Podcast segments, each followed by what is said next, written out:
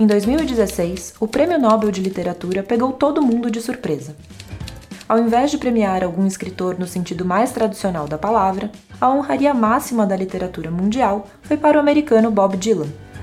Segundo a comissão, o músico criou, abre aspas, novas expressões poéticas dentro da grande tradição da canção americana, fecha aspas.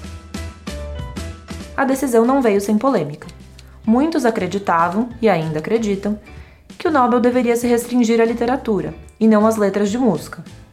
O fato é que Bob Dylan é uma figura incontornável, e suas canções ajudaram a forjar a literatura pop do século XX, com desdobramentos que foram de Beatles a Caetano Veloso e todo mundo no meio do caminho.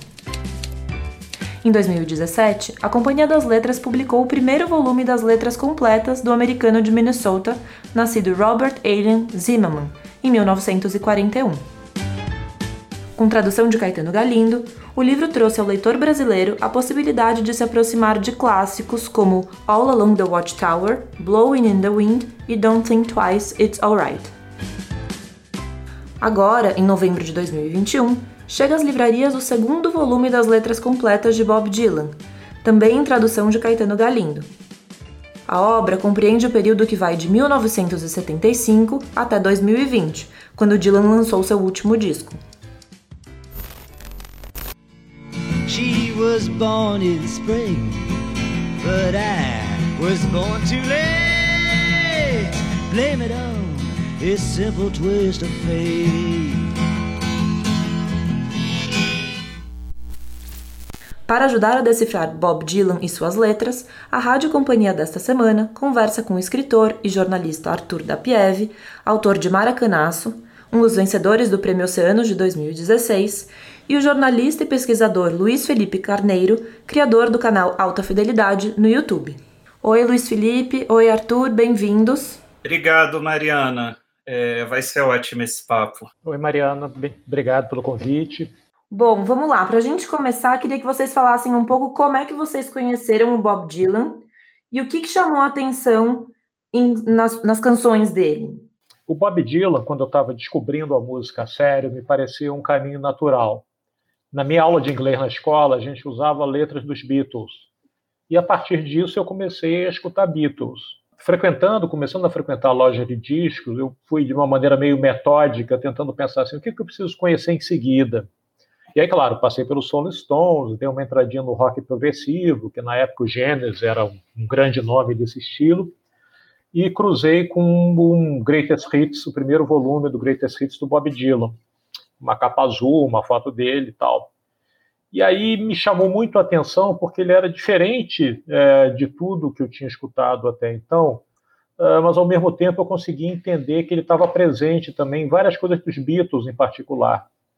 E aí comecei a prestar atenção nas letras e foi um pouco um teste de fogo, porque uma coisa é você aprender inglês com as letras dos Beatles, né, que omitiam o sotaque forte do norte da Inglaterra que eles tinham e outra era escutar aquele, não só o inglês é, anasalado, muito claramente americano do Bob Dylan, mas também aquelas letras gigantescas. E aí, quando eu realmente comecei a entender as letras dele sem consultar encarte, sem procurar encontrar a letra, e naquele tempo não tinha internet, aí eu pensei, bom, agora eu acho que eu, eu realmente consigo entender inglês. E me chamou a atenção, a parte essa, essa questão de, de da forma, o conteúdo ele sempre me pareceu uh, uma coisa meio bíblica, e depois pesquisando melhor eu fui entender de onde tinha tido essa impressão de que ele fosse um pregador, sabe, assim, um pastor, embora eu soubesse que ele era judeu. Então foi assim que eu descobri. Eu devia ter 12, 13 anos de idade quando eu comecei a escutar Bob Dylan e nunca mais parei. Eu tenho uma conexão com o que o da PF falou, porque a minha mãe tinha esse LP do Greatest Hits, eu tinha, sei lá, acho que 10, 11 anos de idade. Aí foi quando eu fui lá pegar os LPs dela e me deparei com isso, né? E eu tinha a sensação que eu tinha que conhecer o Bob Dylan. Mas é, eu confesso, eu não gostei, né? Eu era, eu acho que eu era muito criança para entender aquilo. Eu enfim, não sacava de inglês, acho que nem tinha começado a aula de inglês. É, mas aquilo ficou, né? Bob Dylan. E quando saiu o Unplugged dele na MTV, foi em 95, eu tinha 15 anos, eu falei, é agora. Eu me lembro que eu comprei o CD e fui para casa escutar, lendo as letras, e foi aí que me pegou mesmo. Né? Por exemplo, talvez assim, em alguns aspectos eu seja um pouco ovelha negra da família, então escutar o The Times They Are Changing, né? O Don't Criticize What You Can't Understand, aquilo mexeu muito comigo, sabe? Acho que é um verso que vale por uma vida. É, We've God on our, our side, que o Bob Dylan canta, se Deus está do nosso lado, ele impedirá a próxima guerra, né? É, eu não sei exatamente o que veio primeiro a mim, se foi o Paul Simon ou Bob Dylan, mas foi assim com essas duas pessoas me ensinaram a prestar atenção nas letras e inglês, né? E sacar às vezes que um verso pode ser tudo, como esse que eu citei do The Times They Are Changing. And don't criticize what you can't understand. Your sons and your daughters are beyond your command. Your old road is rapidly aging.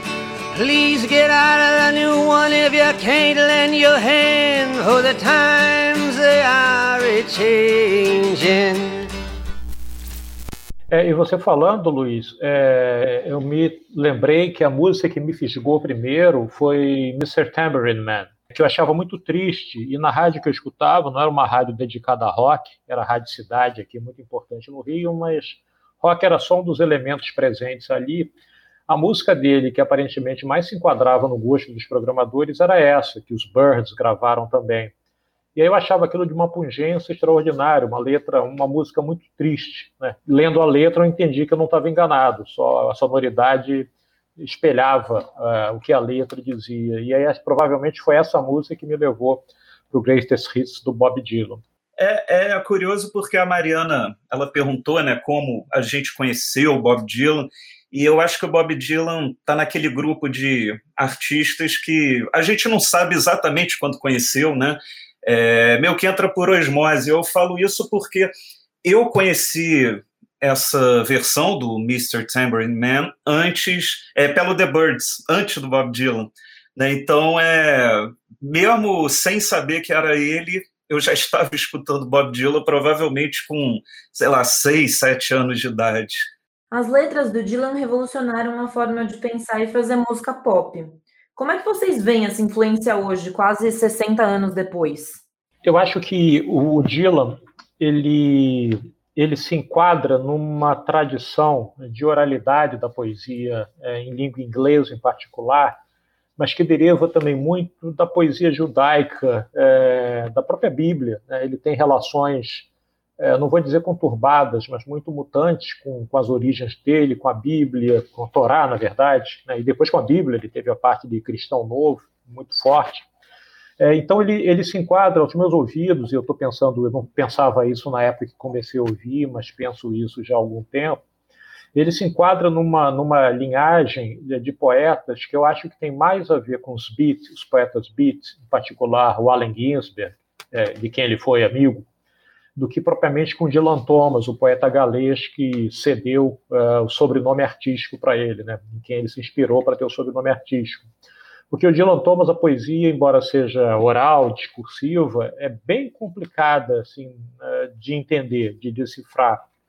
E para fazer poesia, letra no mundo da música pop, ela pode ser complexa, como a gente bem sabe, graças ao Dylan em particular, mas a gente consegue entender além tem duas camadas ali, uma que comunica imediatamente e outras camadas que você vai escutando, procurando as referências, ele é muito cheio de referências.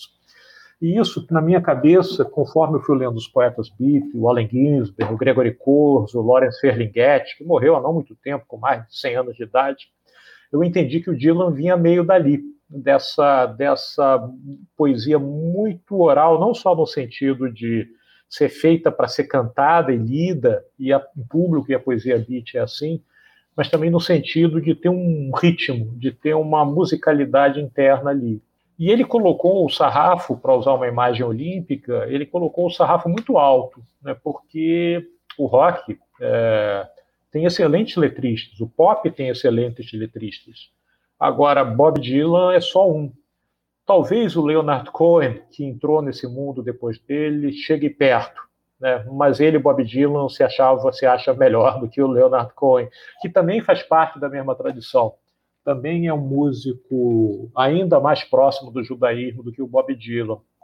E ele mostrou que algumas coisas que depois reverberariam, eu acho, em tipos de música que não tem nada a ver com o folk rock na qual ele começou a se apresentar. Eu acho que Bob Dylan tem traços do DNA dele no rap. A possibilidade de você sair mais falando do que cantando e falando coisas incômodas, necessárias, tem isso deriva em parte de uma tradição de sermão mesmo religioso nas igrejas das comunidades negras nos Estados Unidos. Mas eu escuto um pouco de Bob Dylan nisso, ele mostrando que é possível transformar esse sermão em algo cantarolável, em algo que você possa fruir esteticamente. Né? Então acho que tem um pouquinho dele nesse mundo bem distante do dele, na verdade. E ele acabou mostrando que a letra da música popular, né, e acho que esse é o, é o o miolo aqui da nossa conversa, eu acho que ela ele mostrou que ela tem o que ela tem o gabarito é, da poesia, da grande poesia. E aí o Prêmio Nobel foi é, um reconhecimento a isso. Então o Dylan está em todas as partes, porque ele experimentou sons e as letras e, e foi desafiador para muitas gerações de músicos, aqueles ligados ao rock, ao folk mais próximos dele, naturalmente, mas eu escuto Bob Dylan em muita gente, inclusive no Brasil, como Zé Ramalho, o próprio Caetano Veloso, que já gravou músicas do Bob Dylan. É impossível passar incólume pela experiência de escutar o Bob Dylan. A Pev falou, né, que o Bob Dylan é único. É isso, mas é, é impressionante a escola Bob Dylan, né, porque é, parece que, assim, início dos anos 70, até um pouco final dos anos 60, sempre tinha é, um produtor querendo descobrir um novo Bob Dylan, né? É, eu me lembro de ler assim sobre o próprio Bruce Springsteen, que o John Hammond, que foi o cara, né, que produziu Bob Dylan, que também descobriu o Bruce Springsteen, meio que falou ah, que o Bruce poderia ser um novo Bob Dylan. Então você vê, é, é único o Bob Dylan, mas a escola né, que ele criou, Bruce Springsteen, você pensar é, Neil Young, Johnny Mitchell, uh, o Leonard Cohen, que o da PF falou, aqui no Brasil também, além do Caetano, Zé, Ram Zé Ramalho, o próprio Renato Russo, artistas mais recentes, digamos assim, tipo Glenn Hansard, é, Laura Marlin, é, bandas como Alabama Shakes, o Decemberists. E claro, isso eu estava pensando nisso ontem, a questão do rap, do hip hop. É, é, impossível você escutar, por exemplo, um Kendrick Lamar e não enxergar o Bob Dylan lá, né? Inclusive, acho que de todos esses que eu citei, eu acho que o Kendrick Lamar talvez seja o mais Bob Dylan é, de todos eles, né? E eu acho que essa é a, a prova da revolução, porque o Bob Dylan ele transcende o estilo dele, né? Ah, se é folk, pop, rock, eu acho que o Bob Dylan é, é um estilo, é um gênero musical por si só. Assim, quando você fala Pink Floyd, por exemplo, né? Você fala, ah, aquela banda é estilo Pink Floyd. Você pega um artista e fala, esse artista é gênero, estilo Bob Dylan. E como vocês enxergam o Nobel de Literatura para o Bob Dylan? O que, que essa premiação ajudou na forma de pensar a literatura e seus desdobramentos? Eu acho que essa premiação foi muito merecida, Mariana. É, eu acho que talvez um desses outros nomes que nós citamos poderia ter ganhado também, antes até. Acho que a Johnny Mitchell e o Paul Simon, em particular, seriam ótimos candidatos a ganharem também, o Leonard Cohen, igualmente mas acho que foi quer dizer, tem um movimento interno da academia, né, de ser menos esotérica, né, de premiar menos autores e autoras é, que as pessoas pouco conhecem e que ajuda a promover com o prêmio, e premiar alguém que as pessoas já conheciam, mas que talvez não tivessem parado para pensar na importância literária dele. Me lembro que na época houve uma reação muito, muito, muito violenta de certas pessoas a essa premiação, em relação ao fato de que ele é um cantor-compositor. Tinha uma coisa meio corporativa, não só poetas e romancistas e contistas podem ganhar. Eu dizia: olha, mas mais poeta do que ele é, comunicando para mais gente, vai ser difícil alcançar, vai ser bem difícil chegar perto disso. E eu vi argumentos, é claro, que alguns que chegavam junto do antissemitismo. Né? Eu vi coisas que eu falei assim: vem cá, seu argumento é antissemita, no final das contas. É claro que não é o primeiro é, judeu a ganhar o prêmio Nobel, mas isso era uma coisa que surgiu, que surgiu na, nas discussões em torno do Bob Dylan. E acho que ao dar esse prêmio, né, é, eu acho que a academia reconheceu o incrível papel de comunicação que a música popular teve desde o século XX, desde o começo, quando ela começa a ser gravada, quando ela começa a ser reproduzida na rádio e hoje em dia por streaming, etc, etc. É, eu fiquei muito feliz. Eu estava dando aula no dia em que saiu o prêmio e um aluno informou: olha, o Nobel foi para o Bob Dylan. Aí eu anunciei para a turma: olha, temos uma boa notícia, o Nobel de Literatura saiu para o Bob Dylan, mais do que merecido. Eu acho que isso deu uma. Ele não precisava de visibilidade, mas funcionou assim. Finalmente nós nos rendemos a alguém que já está aí há tanto tempo, fazendo coisas tão extraordinárias, que ele precisa estar nessa galeria. Vai pegar mal para a gente se Bob Dylan é, não tiver o Nobel de Literatura.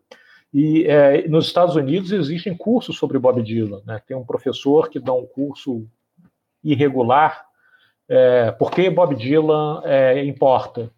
E aí ele prova, com comparação de textos, que a poesia do Bob Dylan descende da poesia de poetas romanos e gregos, é um negócio extraordinário. Claro que é uma hipótese, uma viagem da cabeça dele, mas como o Bob Dylan fez parte de uma espécie de grêmio literário voltado para latim, quando ainda estava na high school, faz algum sentido que essa tese vá, é, vá adiante.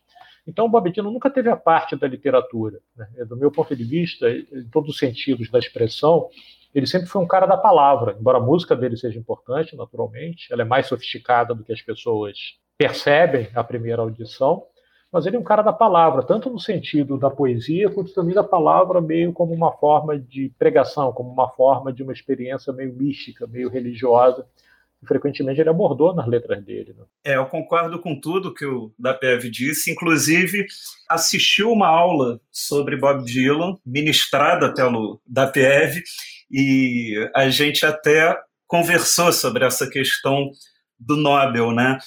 Gerou discussões acaloradas, inclusive na minha casa, é, com uma briga de um casal, porque um era achava o máximo Bob Dylan ter faturado né, o, o Nobel e o outro uh, achava um absurdo. E isso me lembrou muito o que aconteceu agora né, com relação à eleição do Gilberto Gil para a Academia Brasileira de Letras. Tem gente que diz, né, ah, o Gil lançou um livro de letras e só. E eu pergunto, só, né, porque quantos, é, quantos livros, entre aspas, não tem dentro desse livro de letras, né? Os capítulos mais importantes da nossa música, é, cantados, decantados aí há quase 60 anos. É, e com Bob Dylan eu vejo a mesma coisa. É, nesse curso que eu fiz com da PEV, se eu tiver errado, você me corrige, que eu não me lembro exatamente a frase que você usou.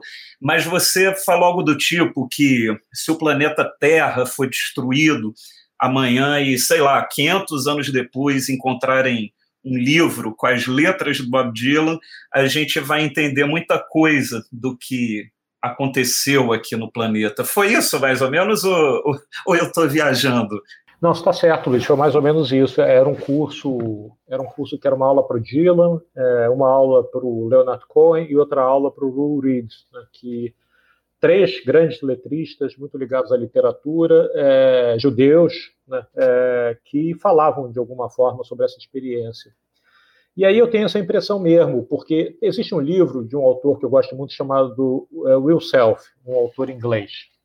E aí, num dos livros dele, chamado Book of Dave, o livro de Dave, um taxista inglês começa a escrever coisas no capô de um carro, na carroceria, na lataria. E aí ele enterra isso no jardim de casa e acontece uma catástrofe climática no planeta Terra, mas a humanidade sobrevive e centenas de anos depois, é, cavucando o jardim que é, tinha sido do Dave, eles descobrem aquelas, aqueles capôs de carro escritos e transformam o que ele tinha escrito como as novas tábuas da lei. É uma paródia espetacular sobre o nascimento de uma religião. No caso do Bob Dylan, se isso acontecesse, seria mais real ainda, porque o Dave, que era taxista em Londres, Na verdade, ele escrevia sobre a dificuldade dele com o filho, com a ex-mulher, da vida de taxista. O Bob Dylan não. O Bob Dylan tem a impressão que, se você pegar esse, qualquer volume de letras do Bob Dylan, esse 75-2020, né, saindo agora, e abrir a esmo uma página por dia, você vai extrair daquela página alguma lição, assim, quase como se estivesse consultando tarô e Xing, abrindo a Bíblia a esmo para receber uma mensagem ali, porque ele escreveu praticamente sobre tudo, escreveu muito bem. Então a imagem era essa mesmo, se sobrasse na, no planeta Terra só um exemplar é, das letras completas do Bob Dylan, chegasse alguém aqui e cavucasse, ia entender muito do que foi a experiência humana na face da Terra, até porque algumas letras dele têm ressonâncias históricas, né? Ele fala de coisas que aconteceram num passado que não era nem o passado dele. É, eu me lembro bastante, me marcou muito isso que você falou. É, e eu acho é, super merecido, acho ótimo o Nobel para o Dylan, acho ótima cadeira da Academia Brasileira de Letras para o Gil, porque é, eu acho que tira um pouco também essa aura, né, que ah, o escritor ele tem que ter 50 livros publicados, ele tem que ter títulos, mestrados, doutorados, etc. e tal. É, lógico, sem querer desmerecer ninguém, mas eu acho que tem espaço né, para quem merece e nos faz refletir. É, e essa reflexão pode ser a partir de um livro de mil páginas ou apenas de um simples verso, de uma música. Né? E eu me lembro, o Dapef estava falando o momento que ele ficou sabendo que o Dylan é, faturou o Nobel. É, eu, por acaso, eu estava nos Estados Unidos e estava dentro de uma sala de aula. E essa notícia também, por algum motivo, veio no meio da aula e foi algo que eu acho que foi o que eu cheguei mais perto de ver se os Estados Unidos ganhassem uma Copa do Mundo, porque as pessoas ficaram muito. O, o professor chorou de emoção, sabe? É, então foi muito curioso isso. A academia americana, né, Luiz? É, é quer dizer, a academia sueca tem uma, um viés de anti-americanismo muito forte histórico, né? Já, houve, já teve diretores que disseram que a literatura americana não prestava. Se você começar a alinhavar escritores americanos recentes, não precisa nem retornar muito, essa frase mostra tudo como ela é preconceituosa, sem sentido, né? Então a, a eleição, a escolha do Dylan ainda vinha coroar também, ao menos, a reconhecimento de que a literatura americana é tão boa quanto qualquer outra é, ainda foi um artista popular, né? Logo para mexer com tudo. O segundo volume das letras do Bob Dylan, que está saindo agora, trata de um período sem tantos sucessos avassaladores, como as músicas dos anos 60, mas a qualidade se mantém. Como é que vocês avaliam essa segunda onda da produção dele? Eu acho, eu acho sintomático que essa segunda onda é, comece é, com Blood on the Tracks, né, que é um disco sobre uma separação dele. As letras, quase todas, fazem referências bastante diretas a isso. Porque são letras, não só as desse disco, mas são letras de amadurecimento. Não que, que as primeiras fossem verdes. Imagina, o Bob Dylan parece já ter nascido com uma carga incrível. Né? Com 17 anos de idade, ele já escrevia coisas espantosas mas ele vai mudando, ele foi ficando mais velho, a vida foi ficando diferente, né? a década de 60 não é igual à década de 70 e assim por diante. Então, acho que como a poesia dele é muito sincera, vem muito dele, por mais elaborada, reelaborada que ele faça, né, não transforme numa coisa sofisticada, complexa, é a poesia dele, é, são as vozes dele, as muitas vozes dele falando. E a gente foi acompanhando é, nesses últimas décadas um Bob Dylan que não é mais o garoto maravilha do folk rock, o revolucionário, etc. Vai, a gente vai acompanhando as questões dele com a fé, por exemplo. Né? Ele era ele era um judeu não praticante. Aí no meio dos anos, começo, final dos 70, ele se torna um cristão novo feroz. Depois reata com o judaísmo volta e vai e é ateu e não é, então é muito é muito pessoal, né? As letras dos grandes poetas eu acho que são muito pessoais. E no caso do Bob Dylan não é diferente. Então pegar desde 75 até agora, é você tem letras que são de uma de uma de um extrato diferente da, da primeira fase. De fato, elas são menos pop, elas encararam se deram menos bem nas paradas de sucesso, mas ao mesmo tempo você vai tendo uma sofisticação de, de escrita, uma sofisticação de música também, né? Porque essas letras, é, embora funcionem separado, elas só são plenas quando acompanhadas da música que ele compôs em paralelo. Então é uma experiência muito interessante. É, tem um poeta, um russo chamado Eugênio Evtuchenko, é, e numa autobiografia que chama Autobiografia Precoce, editada há muito tempo pela Brasiliense aqui no, no Brasil, né, talvez até editada pelo Luiz Tivax, talvez, é, ele dizia assim, olha, é, a biografia de um poeta é, são seus poemas, todo o resto é supérfluo. Eu não concordo com isso, mas é uma bela frase e acho que dá para dá aceitá-la. Né?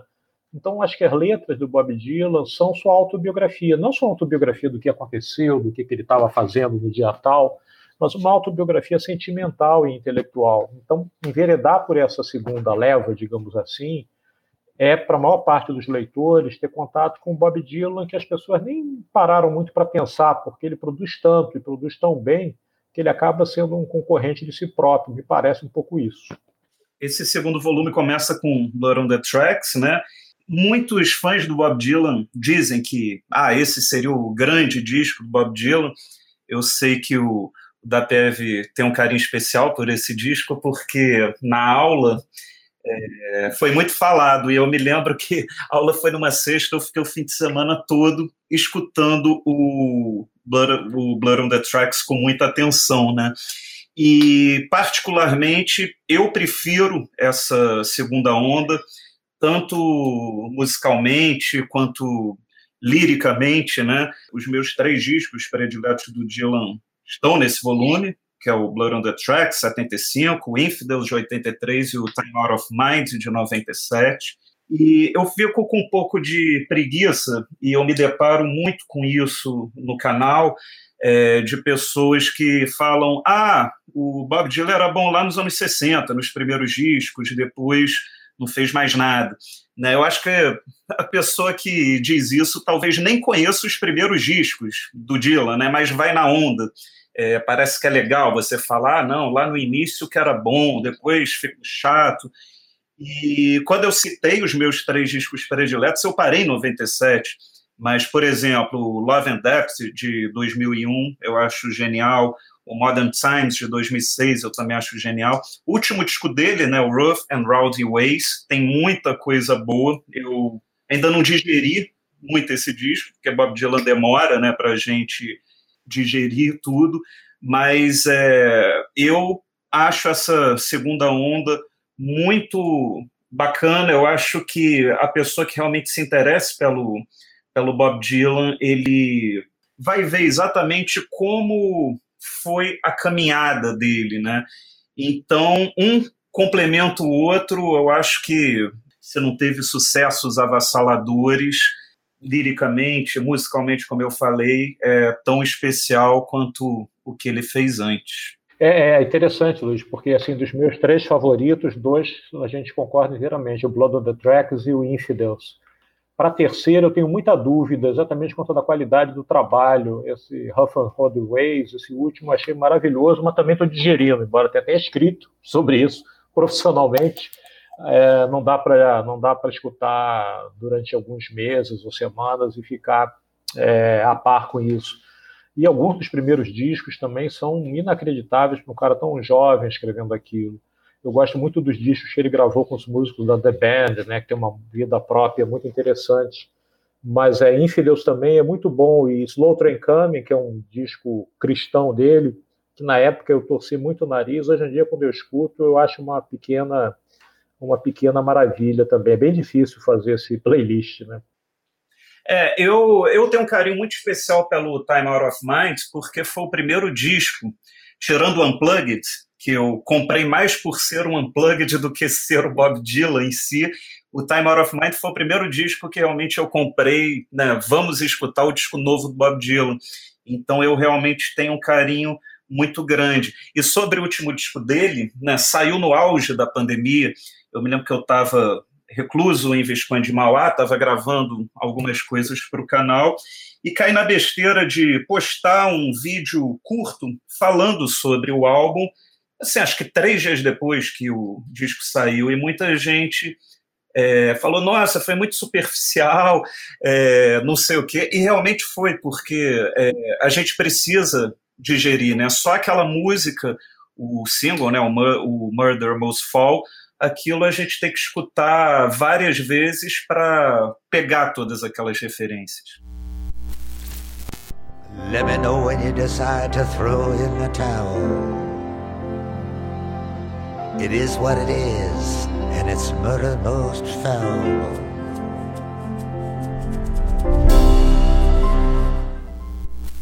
Então, pegando um gancho aí no que o Luiz Felipe disse, é, vocês já falaram, né, que em 2020 o Dylan lançou o seu disco de estúdio mais recente, que é o Rough and Roady Ways, e na introdução do livro que, que vai sair agora, o Caetano Galindo, o tradutor, chamou atenção para a quantidade de referências na faixa, justamente na faixa Murder Most Fall.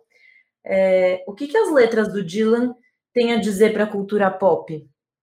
É, eu acho que essas referências né, que estão presentes na letra dele desde sempre é, são um dos elementos da música pop que frequentemente a gente não percebe, mas eles estão ali. É, ele sempre teve referências, referências enviesadas a outros artistas, a parte da história americana, a personagens que ele conheceu. É, voltando a um outro poeta, e não é por acaso que a gente está falando de poetas bastante aqui, o T.S. Eliot, né, se você lê o T.S. Eliot, que é, foi um grande poeta americano também, ajuda, não é fundamental, mas ajuda, assim como Allen Ginsberg, se você for olhar notas de pé de página também, porque às vezes tem uma referência cifrada a algum evento da vida pessoal, algum evento histórico. E o Bob Dylan também deve ser uma tentação, deve ter sido uma tentação para o Caetano Galindo trabalhar, é, não fazer as traduções sem colocar notas de pé de página, né? porque tem muitas coisas ali que a gente vai decifrando. O problema da nota de pé de página é que elas nunca iam acabar, porque a gente vai descobrindo outras referências dentro de referências. O Luiz mencionou o, o Renato Russo, e a obra dele é muito dilaniana nesse sentido também, além de coisas mais explícitas, tipo Faroeste Caboclo, Eduardo e Mônica. As quantidades de referências que ele faz a filmes, personagens, eventos da vida, etc., está muito presente na obra do Dylan mas está presente em obras de outras pessoas também. Né? Se a gente pensar é, na curta, tristemente curta, obra da Amy Winehouse, as letras dela são cheias de referência. E ela está escrevendo sobre ela também, uma garota que morreu com 27 anos de idade e escreveu tudo aquilo. Ela está falando que ela está ouvindo, né? ela dá um disco que chama Frank, né? É, afinal de contas é o Frank Sinatra. É, em vez de ir para reabilitação, ela quer ficar em casa escutando Ray Charles. Então, essas referências estão ali, né? letras do Arctic Monk se refere a Shakespeare, a Romeu e Julieta, é, sem contar coisas mais aprofundadas, textos e de outros artistas. Então, o jogo de referências na cultura pop sempre foi muito importante, mesmo se a gente olhar para fora da música. Quando a gente pensa em pop art, a gente pensa em Andy Warhol. E o Andy Warhol, as obras plásticas dele, ele não fez só isso, mas uh, os quadros que ele fez, tinham muito referências externas, lata de sopa Campbell, fotos da Marilyn Monroe, né, a, a, a, língua que, ele, que, é, que aparece na capa dos Stones, ele reaproveita de uma outra maneira, não é ele o criador da língua, mas ele usa. Então a cultura pop se faz dessas referências cruzadas, assim que durante algum tempo a gente chamava de pós-modernas. Então o Bob Dylan ele sintetiza muito isso, e essa música, uh, Murder Must Fall, é, que é sobretudo sobre o assassinato do Kennedy, é mais do que isso, é sobre a história dos Estados Unidos, é quase como se fosse um discurso sobre o estado da nação, daqueles que a cada ano o presidente americano tem que fazer diante do Congresso. É, eu acho que as letras do Dylan têm cada vez mais têm o que dizer né, para a cultura pop. É, o Bob Dylan é, apesar de ser uma pessoa reclusa, né, ele está lá atento a tudo, acompanhando. E eu me lembro que quando essa música saiu, no auge da pandemia, muita gente que acompanha o meu canal, gente jovem, estava traduzindo a letra, né, estavam querendo pescar as referências. É, e eu não estou falando de uma ou duas pessoas, mas de muita gente de idades diferentes interessada. É, teve gente que me pediu o vídeo traduzindo a letra e explicando tudo, é, algo que eu não teria a mínima capacidade de fazer, né? não, não tenho. Então, é, isso me chamou muita atenção para a relevância, né? porque eu reparo que hoje, é, muito artista lançando disco, single, a impressão que dá é que são mil lançamentos por dia nos serviços de streaming, coisas que eu acabo não conseguindo acompanhar, né? Outro dia o saiu um disco novo do Ney Mato Grosso, eu descobri duas semanas depois que o disco tinha saído, né? Que é muita coisa. Mas quando esse disco do Bob Dylan saiu, eu fiquei muito impressionado, né? E eu pensei, bom, acho que pelo menos o Bob Dylan, quando ele lança alguma coisa, parece que o mundo para, ainda que por um segundo, né? E ele sempre vai acabar influenciando alguém. É, e tem uma. Enquanto você falava, eu pensava. É, as referências, ele se insere nessas referências, né?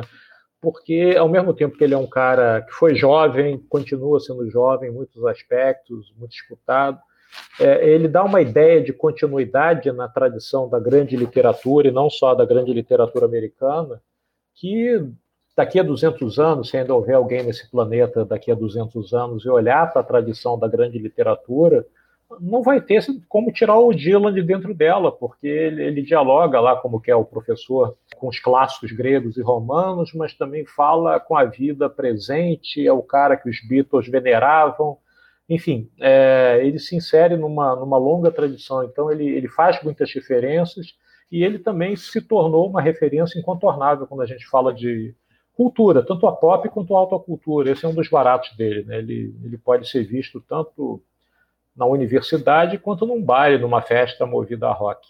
É, e ele acaba se confundindo com a própria história que ele está falando, né? Eu acho que quando a gente fala em lenda de verdade mesmo da música, não sei, é, esse negócio de primeiro lugar fica complicado, mas é, é difícil encontrar alguém que esteja acima do Bob Dylan.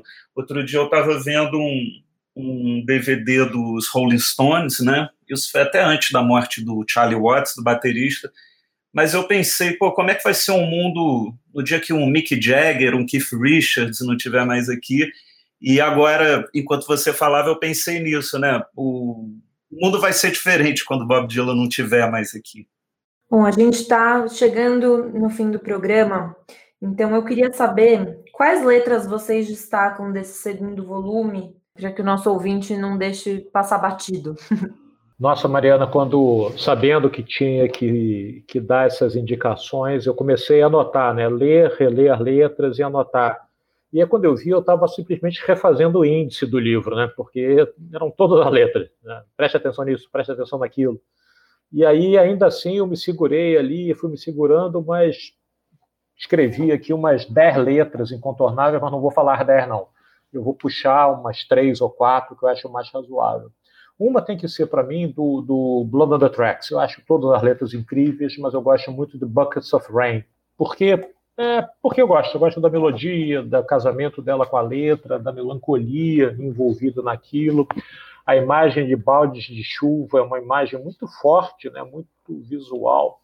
Não é só isso a letra, evidentemente, mas o título já entrega isso. Buckets of rain, buckets of tears, got all them buckets coming out of my ears, buckets of moonbeams in my hands. You got all the love, honey, baby, I can Outra que é uma letra acho, fundamental para a importância, para o impacto do Bob Dylan na música pop é Hurricane, né, no qual ele narra aquela condenação injusta né, um boxeador negro. Ele está fazendo ali a possibilidade de justiça social possível, ele está falando de Black Lives Matter muito antes da expressão aparecer. É, eu acho isso muito, muito bonita. A música é muito impressionante, é uma música muito longa, com uma letra muito complexa, e, no entanto, depois de algumas audições, alguns de nós vão conseguir guardar a letra. A terceira letra que eu destacaria, para não deixar passar, é uma letra chamada de uh, Neighborhood Bully, o valentão da vizinhança, porque é uma letra na qual ele fala do Estado de Israel. E ele defende o Estado de Israel. Ele diz: olha, ah, ok, o problema é esse país aqui pequenininho, etc, etc, que é um reatamento dele com as raízes dele. Isso eu acho uma letra interessante, né? eu acho, acho corajosa essa letra é, dele ter feito, tem a ver com, enfim, com tudo que ele foi, né? com essa coisa meio bíblica, meio profética que ele aparece. E a última é uma letra mais recente, chamada Yet, né? ainda não está escuro, né? na minha tradução agora, porque eu não estou lembrando de como o Galindo colocou é, no livro que é uma letra na qual ele faz reflexões sobre a vida, que vai acabar em algum momento, e ele está dizendo, olha, ainda não está escuro bastante, não acabou. Então são letras assim de quatro momentos da trajetória e quatro momentos do volume que eu acho muito boas, é, mas conseguiria passar aqui algumas horas alistando a, outras tantas, porque eles são muitos, né? Uma das letras, inclusive desse último disco, a letra fala: olha, eu contenho multidões, eu sou multidões. Para dizer, olha, eu sou muita gente, eu tenho muitas vozes aqui dentro de mim. O que faz referência, já que falávamos de referência, é uma passagem bíblica, né, na qual Jesus cruza com um endemoniado e esse endemoniado, pergunta o nome desse endemoniado e esse possuído lá na antiga Palestina diz: o meu nome é Legião, para dizer que eram muitas vozes lá dentro. Então, Bob Dylan está sempre quase sempre fazendo referência ou a ele mesmo ou outras coisas. Por isso é um autor tão denso, tão complexo, que faz com que a gente fale dele com esse entusiasmo todo. É, quando eu vi essa pergunta, eu me senti na minha infância, adolescência, que tinha que gravar fitinhas, né? E você ia cortando as músicas porque não cabia. Então eu também pensei de cara, sei lá, numas 10, 15 Vou citar quatro, assim como o da PF citou, e tinha que ter uma do Blood on the Tracks, e eu citei o Idiot Wind, que eu gosto, é uma canção muito cruel, né? Quando ele canta Vento Idiota, soprando toda vez que você mexe os dentes, você é uma idiota, meu amor, é um espanto você ainda saber respirar. Isso eu acho muito marcante. É, eu gosto muito de Jokerman, né, do Infidel de 83, que o Caetano regravou brilhantemente. É uma música cheia de imagens bíblicas, mas também pode ganhar uma interpretação política, né? Que ele canta Homem das Montanhas, você caminha nas nuvens, manipulador de multidões, você distorce sonhos, né? É, talvez essa seja até a minha letra predileta desse segundo volume, se, se eu tiver que citar só uma, né? É, do Time Out of Mind, eu queria citar uma que é Feel I Feel in Love with You. São cinco estrofes e todas elas terminam com o mesmo verso, que cita o título da música, que na tradução é Eu estava bem até me apaixonar por você. E eu gosto desse verso porque diz muito sobre mim, né? É aquilo que eu falei no início do papo, né? Um verso que vale por uma vida. E para finalizar, eu queria citar uma que é do disco dele de 2012, a faixa título, Tempest, que é uma letra quilométrica, é a terceira mais longa de toda a carreira do Bob Dylan. Né? Tem o, o título já me interessa porque é a última peça do Shakespeare, sem o the, né? E fala sobre o naufrágio do Titanic. Tem, tem muita gente que diz que essa seria uma das piores letras do Bob Dylan, mas eu acho sensacional. Então, para a gente finalizar, é, eu queria perguntar para vocês qual é o caminho para se perder em Bob Dylan, se vocês têm alguma dica para oferecer. Olha, é, acho que se perder em Bob Dylan, a pergunta já de alguma forma contém a resposta. Eu acho que é se perder no Bob Dylan. Né, você pode fazer uma, uma execução é, aleatória de músicas, colocar isso, programar isso no seu serviço de streaming. Você pode mergulhar num, num, num, num disco, né? e aí volta aqui ao Blood on the Tracks, porque ele é central, né? ele é exatamente a divisa entre o primeiro volume da tradução, das traduções, e o segundo volume. Eu acho que talvez seja o mais o mais fechadinho, mas concordo que Infidels também é, é absolutamente incrível. Eu acho que você tem que, acho que gostar, mergulhar em Dylan é um pouco aquilo que em inglês se chama de acquired taste, né, de gosto adquirido, porque você precisa primeiro se acostumar com a voz dele, né? não é uma voz padrão. Né? Ele prova outra coisa, além de revolucionar letras, ele mostra, e de alguma forma isso talvez tenha se refletido até no punk rock, é, que você pode cantar. Se você tem o que dizer, você canta da maneira que der, e ele sempre teve. Então você precisa acostumar o ouvido um pouquinho para a voz, porque, inclusive porque entender as letras e ter volume com a tradução delas, com, e com as versões originais, né, é bom frisar que volume, os volumes são bilíngues, ajudam, mas vai escutando, vai escutando. Tem uma hora que uma música vai te pegar, porque é impossível que uma música não te pegue. A melodia vai pegar, você vai prestar atenção na letra e vai descobrir que a letra também é incrível. Então, deixa rolar, deixa rolar. Ou então você, você se perde mergulhando, ou você se perde mesmo numa audição casual. Né? Não, não tem, como em todo autor muito importante, não tem um único caminho para essa perdição entrar na sua vida, eu acho. É, a minha dica seria algo que eu fiz na pandemia quando foi lançado o último disco dele. Eu não estava em casa, e, mas eu estava com Kindle e comprei a edição digital né, do primeiro volume de letras e eu comecei a escutar a discografia dele desde o início, completa. Eu escutava um disco por noite antes de dormir, lendo a letra, ao mesmo tempo olhando a tradução, né? Eu acho que esse pode ser um bom caminho, porque o Bob Dylan ele tem uma obra imensa, né? É, tem fases diferentes na carreira dele.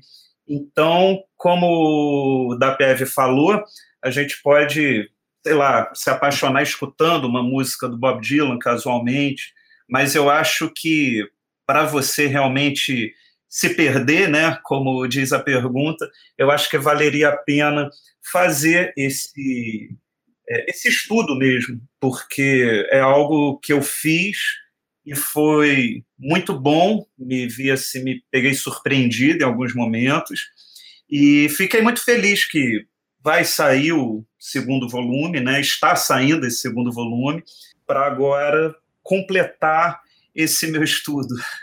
Gente, muito bom, muito obrigada pela participação de vocês aqui na Rádio Companhia. Obrigado mesmo pelo papo, pela oportunidade do papo contigo e com o Luiz. Mariano, obrigado mesmo. Obrigado, Mariana.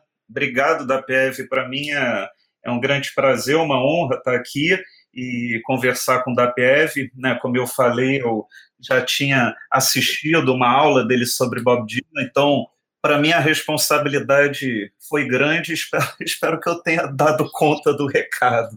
Você deu outra aula, Luiz, outra aula. Ah, obrigado, professor. Muito bom, gente. Obrigada mesmo.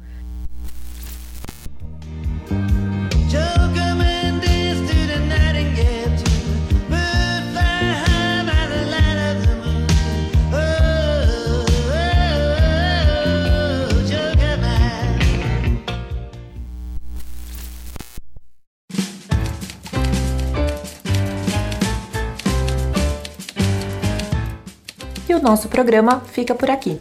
Não se esqueça de nos escrever com sugestões, dicas em radio@companhiadasletras.com.br. O roteiro do programa de hoje é de Matheus Baldi, a edição de Paulo Júnior e eu sou a Mariana Figueiredo. Até a semana que vem. Tchau!